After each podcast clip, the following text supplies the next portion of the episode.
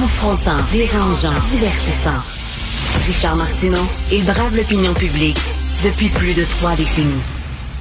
Hier, j'étais à la Place des Arts, j'en ai parlé pour euh, le spectacle de Guy Nantel et euh, j'ai croisé Anne Cassabonne, Anne Cassabonne et on a jasé euh, parce que moi je suis ouvert, même si je n'étais pas d'accord vous avez ses positions sur le vaccin, je suis quand même poli, un gars poli, puis je peux jaser avec. Et on jasait avec Anne, Sophie et moi de ce qui se passe au Parti conservateur du Québec. Et elle n'en revenait pas, elle dit ouais, on donne de la bisbille interne, de la chicane comme ça, quelle ingratitude vis-à-vis Éric Duhem qu'on soit d'accord ou pas, il a pris un parti qui était quasiment inexistant et il l'a amené, il était présent dans les deux débats.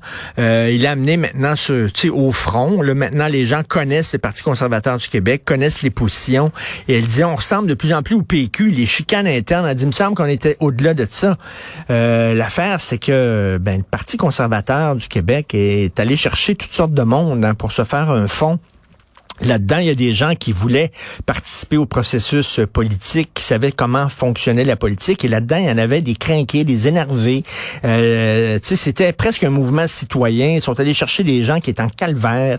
Euh, et ces gens-là, ben, voulaient des résultats tout de suite. Ils voulaient rentrer à l'Assemblée nationale, 50, 60 députés. Euh, ils se voyaient quasiment en train de diriger le Québec. Puis on va tout changer, puis on va tout chambouler. C'est pas comme ça que fonctionne la politique. La politique, c'est un jeu à long terme. Ça prend du temps il faut que tu t'investisses, il faut que tu fasses porte-à-porte, etc. Donc, ces gens-là sont en maudit, remettent en question le leadership d'Éric Duhem. Et elle, elle était complètement déprimée, Anne Cassabonne, hier. Puis je dis, écoute, Anne, c'est une bonne chose pour le parti, c'est une bonne affaire. Ces gens-là qui sont craqués, qui ont joint les rangs du Parti conservateur du Québec pour les mauvaises raisons, ben ça va vous permettre de vous en débarrasser et de devenir un parti un peu adulte.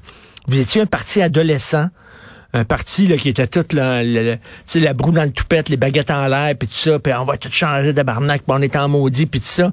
Puis là, vous allez vous débarrasser de ces gens-là, euh, effectivement, puis là, vous allez devenir un parti présentable, euh, avec des gens, des militants, avec des candidats qui vont être un peu plus présentables, un peu moins craqués. Et c'est une bonne chose. C'est une bonne chose. Et là, il y a des gens qui disent, euh, je disais à Anne Cassabonne, je dis, il y a un problème, par contre, c'est qu'Éric Duhem, ben, il a été au Bloc, Éric Duhem, il a travaillé pour le Bloc, on le croyait nationaliste, et il n'est pas nationaliste, et ça peut-être, ça peut-être frustré euh, les gens euh, qui étaient plus nationalistes dans le parti. Et elle me disait, écoute, le message qu'on voulait véhiculer avec le Parti conservateur du Québec, le message principal, c'est on est le libre choix. C'est ça qu'on voulait marteler comme message, le libre choix.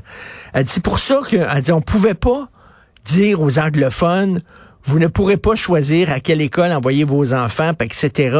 On peut pas dire le libre choix, ça va être seulement pour les francophones et pas pour les anglophones. Ils étaient comme un peu, ils se sont peinturés dans le coin finalement en disant le libre choix. Donc, c'est certain qu'ils devaient mettre un peu d'eau dans leur vin euh, nationaliste parce que tu peux pas prôner le libre choix seulement pour une partie de la population. Donc, elle dit c'était pas le temps dans la campagne électorale euh, d'être nationaliste, peut-être un peu plus tard. Bon, je peux comprendre les contradictions internes, mais de là à dire que Éric Duhem a mal fait sa job, ça n'a pas de sens. Et je pense, j'espère qu'il va profiter de cette occasion-là pour faire le ménage au sein de son parti. Ça serait finalement un bon service à lui rendre.